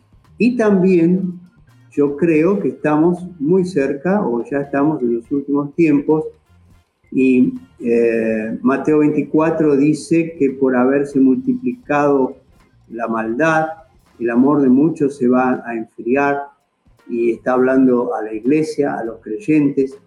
Eh, yo estoy viendo con mucha tristeza cómo la iglesia se está acomodando a la locura de un mundo que vive sin Dios, sin Cristo y sin esperanza. Cómo hay denominaciones evangélicas que aceptan un montón de, cosas que, están en contra de la escritura, que nos escandaliza, por lo menos a los que tenemos 70 como yo, y, ya están normalizadas. Entonces, evidentemente, no se puede servir a dos señores. Eh, esa sed tiene que venir de darnos cuenta de que la realidad está, está mal. Y algunos tienen que empezar. Algunos dicen, bueno, ¿por qué no hay un mover? ¿Por qué no pasa esto? No, ¿por qué no hay mover en tu vida? ¿Por qué no, no empieza en tu vida? Este, con uno, con dos que puedan tener esta experiencia, contagian después a otros. Amém. É, hermanos, enviem preguntas. Esteban, hacer una pregunta ahora ahí. Eh, puede, puede enviar. Eh, ¿Tiene una pregunta ahí? Si no, yo tengo, Tebo. Sí, tiene. Ponga, ponga la que tiene ahí. No, no, eh, es mía, no tengo acá de los hermanos. Ah, Dani, eh, un poco una pregunta que hago a todos los, eh, los participantes es esta. Hay, un, hay una revelación, hay ejemplo, hay gente de Dios que, que conocemos por, por, los frutos, no por una palabra, conocemos por los frutos, que es como la palabra nos recomienda, ¿no? Y, pero hoy con todo este, la tecnología, de todo lo, que se habla, todos hablan lo que quieren, como que un discípulo se posiciona de forma práctica a, a estar protegido de, de los falsos profetas quizás o de, de, de doutrinas, eh, no digo solo de, de, de hermanos que, que, están mal intencionados, yo hablo de gente que de corazón eh, sincero, pero que por veces mm, está con una dificultad de comprender. Como, ¿Qué recomendación da para una generación que con tanta información, no? Sí. La escritura dice, ustedes recuerdan que David fue fiel a su generación, ¿no? Y cada generación es diferente a la otra. Nosotros con algunos pastores aquí estamos un poco asustados con la generación de los 30, de los 30 a los 40. Eh, es una generación que parecería que nada los sacia. Ahora estoy hablando en el mundo, pero también se está dando en la iglesia es una generación insatisfecha, que eh, tienen tantas cosas, pero quieren más y quieren cosas nuevas. Miren, yo tengo un compañero de obra, somos pastores los dos aquí en la congregación de San Miguel, donde nos reunimos, este, y él es eh, un hombre muy activo y eh, tiene su, su, empresa, y me dice, Daniel, estuve viendo un pequeño curso de venta. No sé si ustedes lo escucharon. yo, yo, escuché a Diego. Bueno, el que da el curso dice, queridos, los que quieren vender están en el mejor momento, en el mejor siglo, con la mejor generación, porque a esta generación nada les satisface. Tienen algo y quieren lo otro, tienen lo otro y quieren aquello. Así que van a poder vender todo lo que quieran. Miren el concepto que hay. Ahora, cuando eso se mete en la iglesia, es porque entonces no estamos mirando a Cristo, ni estamos mirando el reino de Dios, ni estamos, estamos mirando el mundo. Yo no digo que estemos en el mundo ni que estemos apartados del mundo, pero Santiago dice, oh almas adúlteras. Ustedes saben lo que es el adulterio, es engañar en una relación a la otra parte. ¿Y cómo es el adulterio del alma? El adulterio del alma es que amemos más al mundo que a Cristo. El adulterio del alma es que estemos en la iglesia, pero mirando por la pared, deseando eh, los, los, los, medios de comunicación, deseando, qué sé yo, no sé, ustedes saben más que yo, todo lo que hoy, hoy se vende que no satisface a nadie. Y les digo otra cosa, hay trampas y trampas y trampas, porque eh, esas redes tienen escondida un mundo de perversión y de maldad. Y estamos recibiendo confesiones de hermanos que miran o miraron pornografía. Y, uy, la iglesia vamos a hablar de eso, sí, vamos a hablar más que nunca. Este, si alguien lo escandaliza, lo, voy a terminar de escandalizar.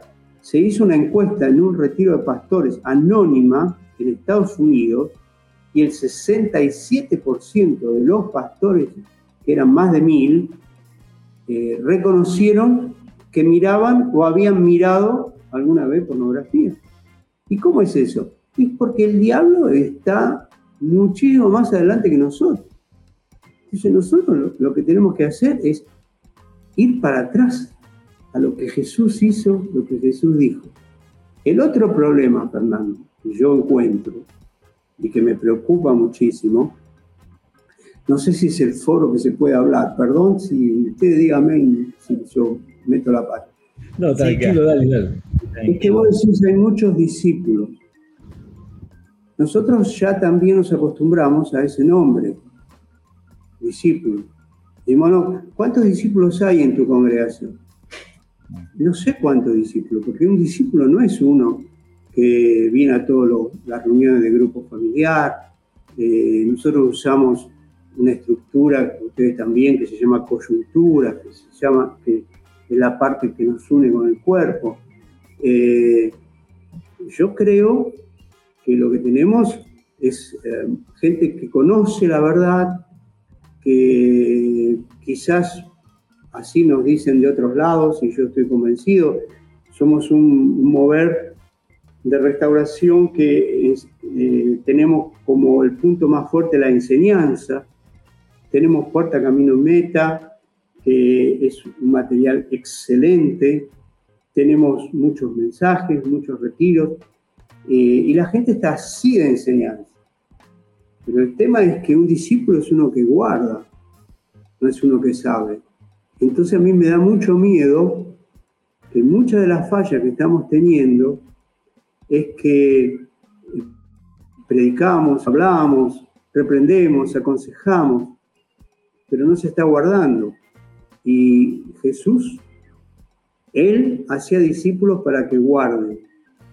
Y nos mandó a nosotros a que hagamos discípulos para que guarden.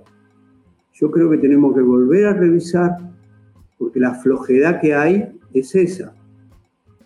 Y yo les puedo hablar de 10 rubros, de cosas que sabemos, lo que Dios dice, pero no estamos de acuerdo. En el fondo no estamos de acuerdo. ¿Por qué? Y decimos un discípulo. Miren, un, solo ejemplo. 25 eh, años de conversión, un matrimonio, en una congregación que de alguna manera yo estoy ayudando. 25 años. Hubo un problema muy serio que estuvo involucrado uno de sus hijos.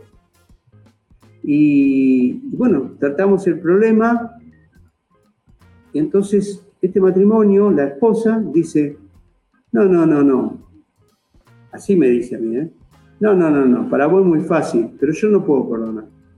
¿Cómo no puedo perdonar? 25 años en el reino, ¿no podés perdonar? ¿Quién te dijo que no podés perdonar? No, no, porque esto es muy grave. ¿A vos no te pasó? No, a mí no me pasó pero, yo aprendí a perdonar. Yo, a mí tampoco me pasó que cometí nunca adulterio, pero puedo hablar con un adúltero y aconsejar y tratar el tema. ¿Qué descubro? ¿Qué empiezo a descubrir? Son 25 años que van, que vienen, pero guardar lo que Jesús dice, guardar para vivir, no. Entonces, Fernando, hoy, entre nosotros, tenemos que ser honestos y decir, es un discípulo, realmente es un discípulo. Está guardando lo que Jesús dijo, aceptó las condiciones que Jesús dijo, nieguese a sí mismo, tome su cruz y todo lo demás. Vamos a tener que revisar muchísimo ese tema. De hecho, lo estamos haciendo. De hecho, lo estamos haciendo. Amén. Antes de continuar acá, quiero leer una, una frase. Esteban, ¿puede leer? Mira, me encantó este. Lo que me encantó fue la cara de la señora al escuchar a su marido. Está hablando de él. Como si fuese la primera vez. Hasta se emociona como lo dice. Con, lo que dice. Aún sabiendo cuántas veces lo escuchó todo esto. Tremendo esto. Hace 30 años que predico lo mismo y uso los mismos ejemplos y esta pobre mujer me escucha. me encanta. Me encanta, me gusta mucho escucharlo. No cualquiera, una esposa. Mira, siempre, siempre Dani dice una, una, frase cuando, cuando nos juntamos y, y él dice una frase que usa mucho en Argentina que es otra vez sopa. Y, bueno, pero, pero Pablo, de una u otra manera, dice lo mismo. Pablo decía básicamente lo mismo. Él dice que no le, era gravoso hablar lo mismo y para ellos era seguro. Pablo hablaba lo mismo, Pablo decía otra vez sopa. Eh, no había otro contexto para estas cosas. Yo, yo la verdad que he escuchado también a Dani muchas veces de lo que lo conozco y siempre hay una renovación de esto en la, vida de uno. Eh, hay, un, hay un trabajo que hace el Espíritu Santo que no lo hacemos nosotros, que es de, tomar todas estas cosas y traerlas a la memoria y, y remecer nuestro, nuestro interior, ¿no? Y, yo creo que sin duda es algo que pasa más allá de cuántas veces escuchemos la misma enseñanza. Pero también tenemos que tener cuidado porque hay gente que años está escuchando y a veces pasamos años escuchando las mismas cosas, como tú dices, sin guardar nada. Y eso es lo terrible de esto, ¿no? Eh, Sabes que yo, aprendí, de Mario Fagundes algo parecido a lo que vos estás diciendo, Esteban. Eh, en el año 99, un retiro que tuvimos en San Luis, él con mucha gracia dijo, ¿por qué decimos siempre lo mismo? Y entonces dice, bueno, muy fácil, porque yo desde que me convertí hasta hoy, todos los días cuando hablo, abro Efesios capítulo 4, dice lo mismo, nunca, nunca cambia, entonces, ¿por qué voy a cambiar yo? Además, este, hay otra cosa que tenemos que aprender, que un clavo se clava hasta que entra. Así que tenemos que seguir martillando hasta que, nos podamos convencer y, recibir revelación. Amén. Yo pienso que igual este, lo que Dani está hablando es importante de, de, ser un discípulo en la práctica, porque por veces, Dani, veo que a ser um discípulo se cambiou casi um nome de igreja, né? Onde está, onde está a? Ah, eu sou bautista, eu sou eh, de los pentecostales. Ah, não, eu estou com os discípulos. Você cambiou um, uma religião para, para alguns e não na condição de vida, não na condição de, de servir a nosso Senhor.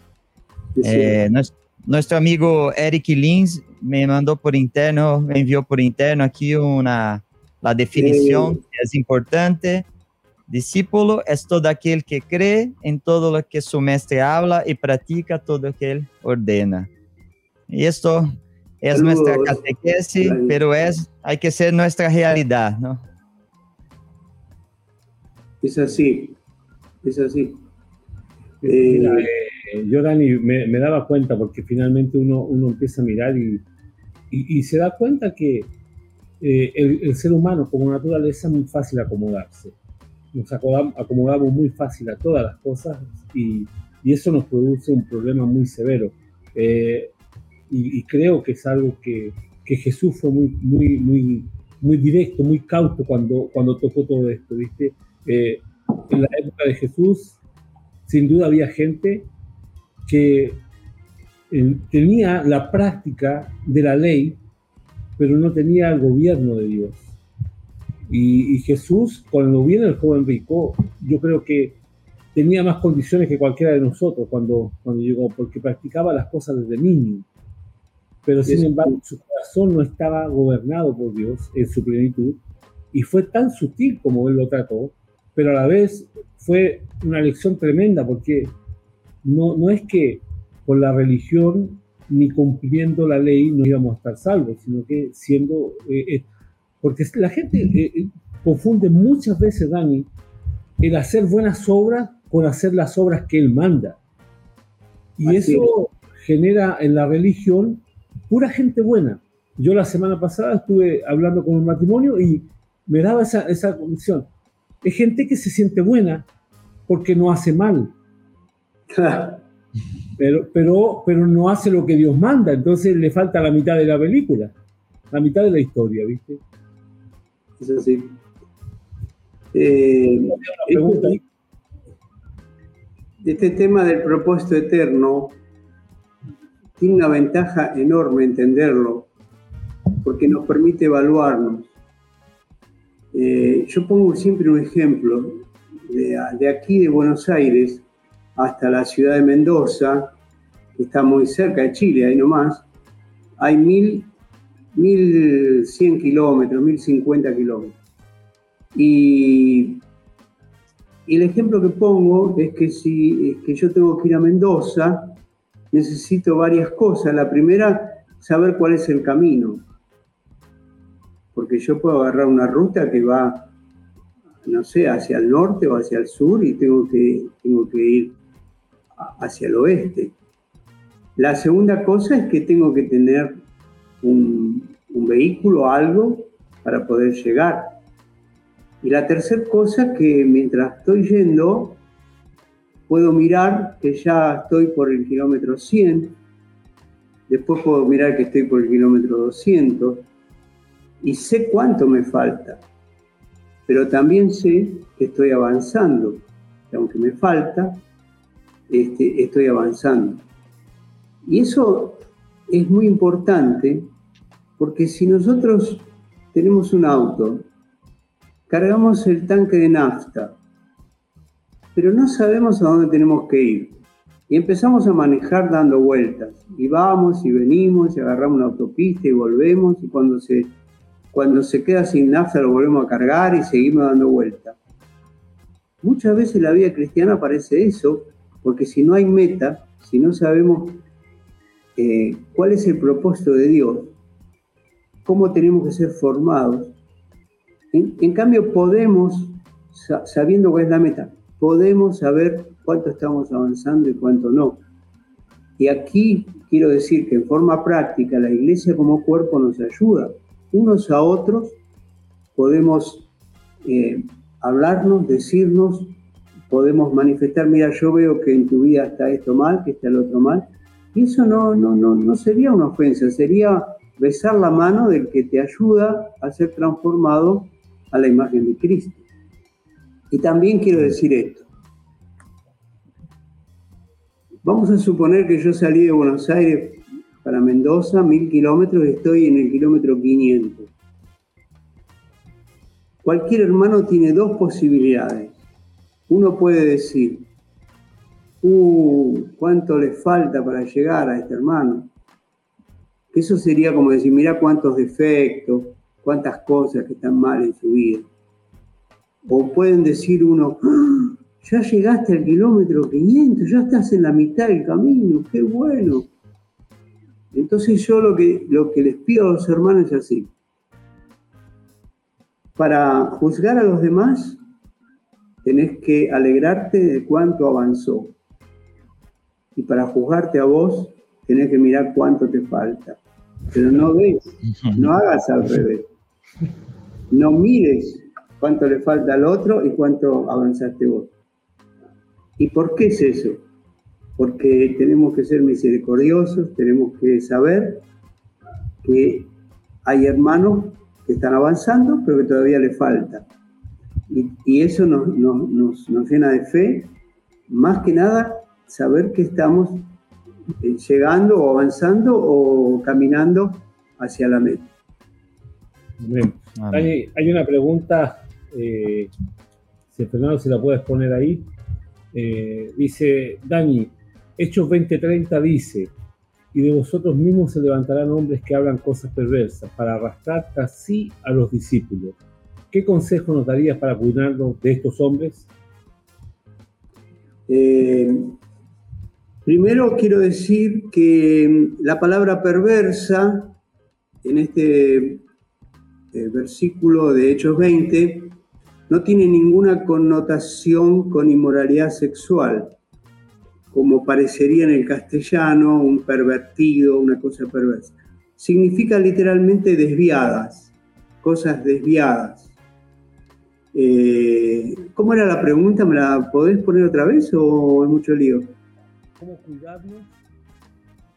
¿Qué consejo nos darías para cuidarnos de estos hombres?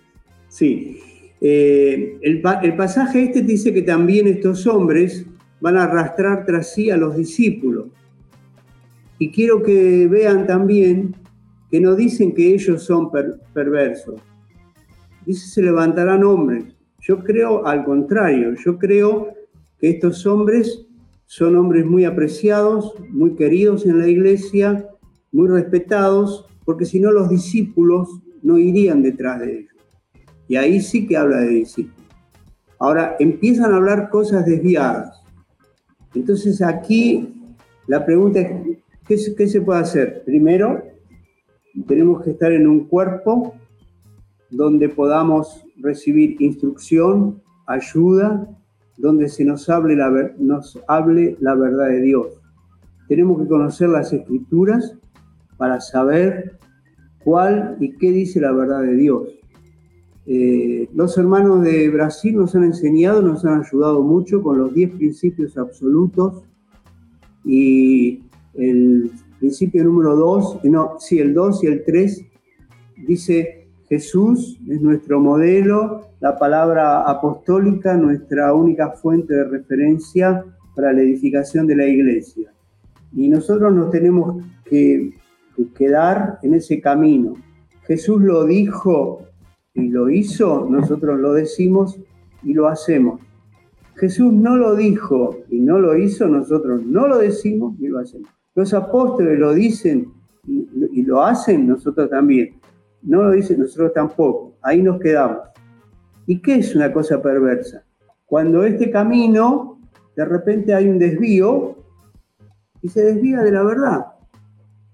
Y pueden ser hombres muy fieles, porque ahí no dice que ellos son perversos, pero pueden ser engañados por alguna razón.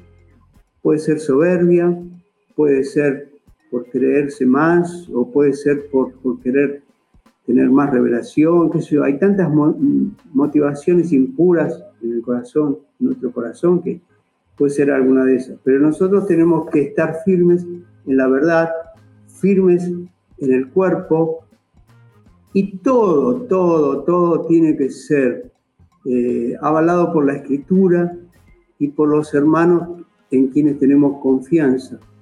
Nunca, nunca sigamos a alguien que está solo. Nunca, por más que sea el más carismático de los pastores o de los líderes que haya, si está solo, querido yo, aunque resucite muertos, conmigo no cuenta, porque no hay garantía en cuanto a eso. Y, y eh, cuando hay varios hombres juntos, eso nos libra de los desvíos, las cosas de las cosas perversas. Y tenemos que, probar. Eh, el apóstol Pablo dice que los de Berea eran hombres más nobles que los otros porque revisaban las cosas que él enseñaba. No se enojaba, dice, eh, pero ¿qué se creen esto? Yo predico y ellos van a ver si tengo razón. Sí, hace eso. Aunque predique, bueno, no sé si hay gente de Brasil acá, aunque predique Marco Morales, Marco Morales y, Mario Faunde, hay que, hay que analizar lo que están diciendo, querido. Y ellos tendrían que estar re contentos de que, la iglesia y los discípulos quieran saber qué es lo que enseñan. Amén. Eh, Acá hay una... ¿Iba a hablar algo? Háblete vos. No, no, no, la pregunta tenía ahí. Bueno, acá hay una, hay una pregunta de Cristian Rojas Pero ela, el Dani acaba de contestar tu pergunta, Cristian, que habla, Olá, Daniel, aqui, Cristian, uma pergunta. Como puedo reconhecer um verdadeiro pastor se predicam a palavra de Deus?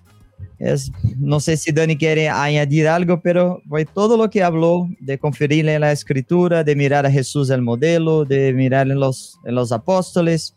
Esto y de orar, buscar del Espíritu Santo. No sé si Dani quiere añadir algo. No, solamente de lo que no tenés que mirar para saber si es un verdadero pastor es cuánta gente tiene, eso no tiene nada que ver, ni tampoco cuánto carisma tiene. Lo que hay que mirar es el fundamento de su fe y lo que está enseñando.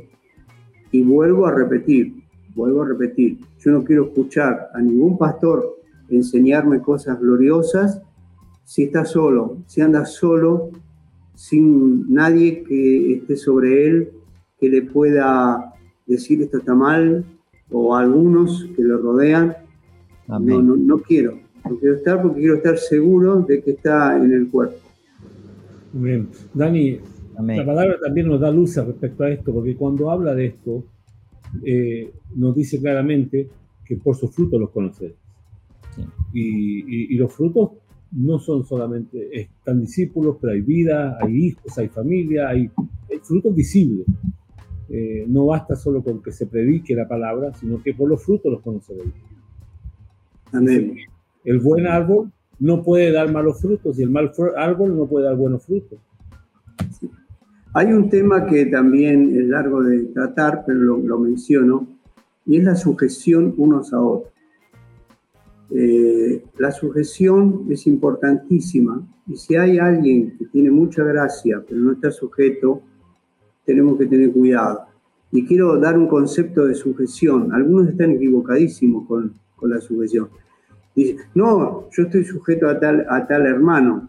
Bueno, hace seis meses que no lo veo, que no puedo y tomé seis meses de decisiones. La otra cosa es que estoy sujeto hasta que me dicen lo contrario a lo que yo pienso. Bueno, la sujeción no, no es que te digan lo que vos crees, justamente lo contrario.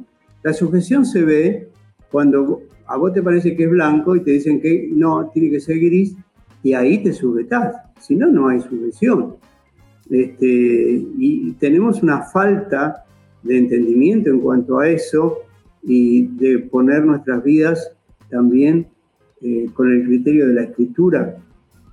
Es increíble como eh, Pablo a Timoteo le habla, eh, le da instrucciones claras, como a las iglesias también lo mismo, y llega a decir en segunda Tesalonicense, el que no se sujeta a lo que decimos en esta carta, repréndanlo públicamente.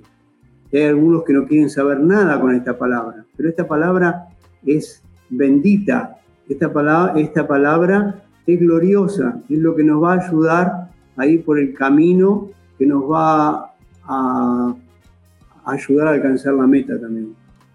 Yo hago la pregunta final. Si esto hacemos en todos los, los, los podcasts, si fuera posible un, megafone en sus manos que toda la iglesia del mundo pudiera oír.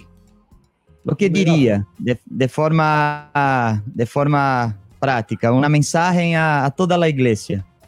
No te entendí lo que Un micrófono, dijiste. Sí, un, megáfono. Ah, se habla de... Sí, sí, sí. Que pasaran un megáfono y tú pudieras decirle algo a toda la iglesia. Fue una pregunta, ¿lo que diría a toda la iglesia? Ah, me quedo más tranquilo, pensé que era una maldad de ustedes nada más. No, no, no, no. y si yo tuviese que, decir algo eh, a la iglesia hoy, es que necesitamos volver a la fuente de agua viva, que es Cristo, y dejarnos de cavar cisternas rotas que no retienen el agua. Eh, la iglesia está usando muchos recursos y, y quiere funcionar con esos recursos y el único recurso es Cristo. Entonces, reconocer el señorío de Cristo, leer la Biblia, eh, no tomándola como relativa, sino como lo real, lo que Dios quiere. Esto es lo que Dios quiere que hagamos y que seamos. Y volver a la fuente, volver a la fuente porque eh, se abandonó esa fuente y se, buscaron recursos propios, ideas propias. Eh, se trata de modernizar la iglesia y lo que Jesús quiere es que estemos bajo su autoridad y señorío y Él va a estar con nosotros todos los días hasta el fin del mundo. Amén. Amén. Amén. Eh, Dani, eh, hay un hermano, vamos a poner un texto que Evandro puso una frase ahí que está muy buena para, para ir terminando. Dice, recuerdo de alguna vez a Divano decir que Iván Becker le dijo, no te preocupes de no ser aplaudido aquí en la tierra, sino que te importa que te aplaudan cuando llegues victorioso al cielo. Fue así. eso fue en los últimos meses. Iván eh, falleció a los tres o cuatro meses y él estaba, él tenía un problema de Parkinson y la medicación que tenía que tomar por momentos le, le producía somnolencia unos minutos, cinco, diez minutos. Y estábamos ahí, éramos dos, estaba Iván, y Iván se, se durmió un rato así, sentado en la silla, y nosotros seguíamos charlando, esperando, y después, pues cuando él se despertaba, seguía hablando como si nunca hubiese pasado nada. Este, pero de repente Iván se despierta y me pone el dedo en la nariz, así, y me dice, tené cuidado que te aplaudan en la tierra y no te aplaudan en el cielo. Que cuando llegues al cielo no te aplauden, porque si te aplauden en la tierra y no te aplauden en el cielo, estás en un gran problema. Me dijo eso con esos ojos celestes profundos que tenía y se vuelve a dormir. Fue como que pasó un tren por arriba mío. Imagínate. Entonces yo lo, conté cuando fue el, velorio de Iván, conté esta, esta pequeña historia, hacía unos pocos meses. De paso digo que ya pasaron 15 años del fallecimiento de Iván. Eh, y yo dije, quiero decirles algo, que Iván nunca, a Iván nunca le importó el aplauso humano, el aplauso de los hombres. Dios siempre, eh, Iván siempre buscó el aplauso del cielo y yo estoy seguro que cuando entró hubo un aplauso enorme en el cielo. Pero ya que todavía está acá, porque no estaba él ahí, por supuesto, estaba el cuerpo, ¿por qué no le damos un aplauso? Así que fue un velorio, un aplauso masivo por esa frase. Pero a mí, me atravesó, te digo, porque me dejó. Amén. Dani, Dani, hablando de, los Bakers, oh. muchas gracias, Dede, como siempre. Un refresco de claridad. son, muy, muy, gentiles con nosotros los Bakers. Sí, sí. Eh, pero bueno, Dani, creo que ya llevamos justo dos horas hablando. Ha sido un tiempo muy, muy refrescante, de verdad, escuchar. Eh, además que tenemos una oración, una amistad que el Señor nos ha dado, que nosotros en lo personal sabes el aprecio que tenemos con mi familia. Eh, así que bueno, muchas gracias por este tiempo. Eh, todo esto está quedando grabado, la idea nuestra es luego tener, está quedando una base de toda esta información, eh, de los recuerdos y, de la, y, de la, profundidad de, la revisión de la fe que tenemos. Entonces, agradecemos tu tiempo, el de Elsa, por estar esta noche con nosotros, ¿no? Amén. Gracias. Me gustaría decir que no importa cuántos me están mirando, yo los veo a ustedes dos solos, así que, que doy gracias a Dios por la vida de ustedes. Primero por Esteban, por la firmeza con que ha pasado por tormentas muy difíciles y cómo vi que Dios lo bendice y la firmeza de él ha hecho que él pueda ayudar a tantos. Y segundo, Fernando para mí fue un regalo de Dios para acompañar a Esteban. Así que, Fernando, tus planes son Chile, Chile y nada más que Chile. Y, tienes que estar ahí porque Dios te está, te está usando y te está bendiciendo muchísimo. Y bueno, a todos, a todos los que han tenido la paciencia, porque vos decís, hace dos horas que estamos charlando y el único que está hablando acá soy yo, a todos los que han tenido paciencia de escucharme, muchas gracias. Que Dios los bendiga. Los siga bendiciendo. mira, hay un comentario ahí que antes, recién, Debo, sí. antes, antes de João, antes de poner el comentario de João, ya que eh, Esteban, eh, Dede habló que estoy en Chile, les cuento un testimonio acá a los hermanos. No iba a contar, pero les cuento. dale, dale. La primera semana que estaba en Chile, estaba Dede acá en una reunión con nosotros y yo sentado ahí, no hablaba casi nada, no, conocía a nadie y viene él, ¿quién eres tú? Soy Fernando, vino de Brasil. Ah, mucho gusto. ¿Y qué haces acá? Oh, que vino por trabajo, creo que me quedo un año y medio, dos años. Él mira en mis ojos. ¿Por qué dice mm. eso? ¿No sabe cuáles los planos de Dios? Yo, uh, así, de, pronto. así, así, es de, así es divano. Entonces, y ahí, o sea, necesita liberarme, ¿no? Desde entonces quedé atrapada. No, no, mira, ya viste que no te liberó, te acaba de decir que, que, que las raíces están acá, así que ya, ya te dijeron. En vez de liberar, te puso más, más raíz, así que no hay. Amén. Amén. hay un comentario ahí, Fernando, que llegó antes que nos vamos. ¿Eh? Bueno. Ahorita está. es un placer muy grande haber estado con ustedes. ¿eh? Muchas gracias. Mira, ahí te mandó un saludo, un gran abrazo. Sí, John Bion. Un amigo enorme. Otro abrazo, John. Joan. Así que, eh, bueno, muchas gracias, Dani. Sí.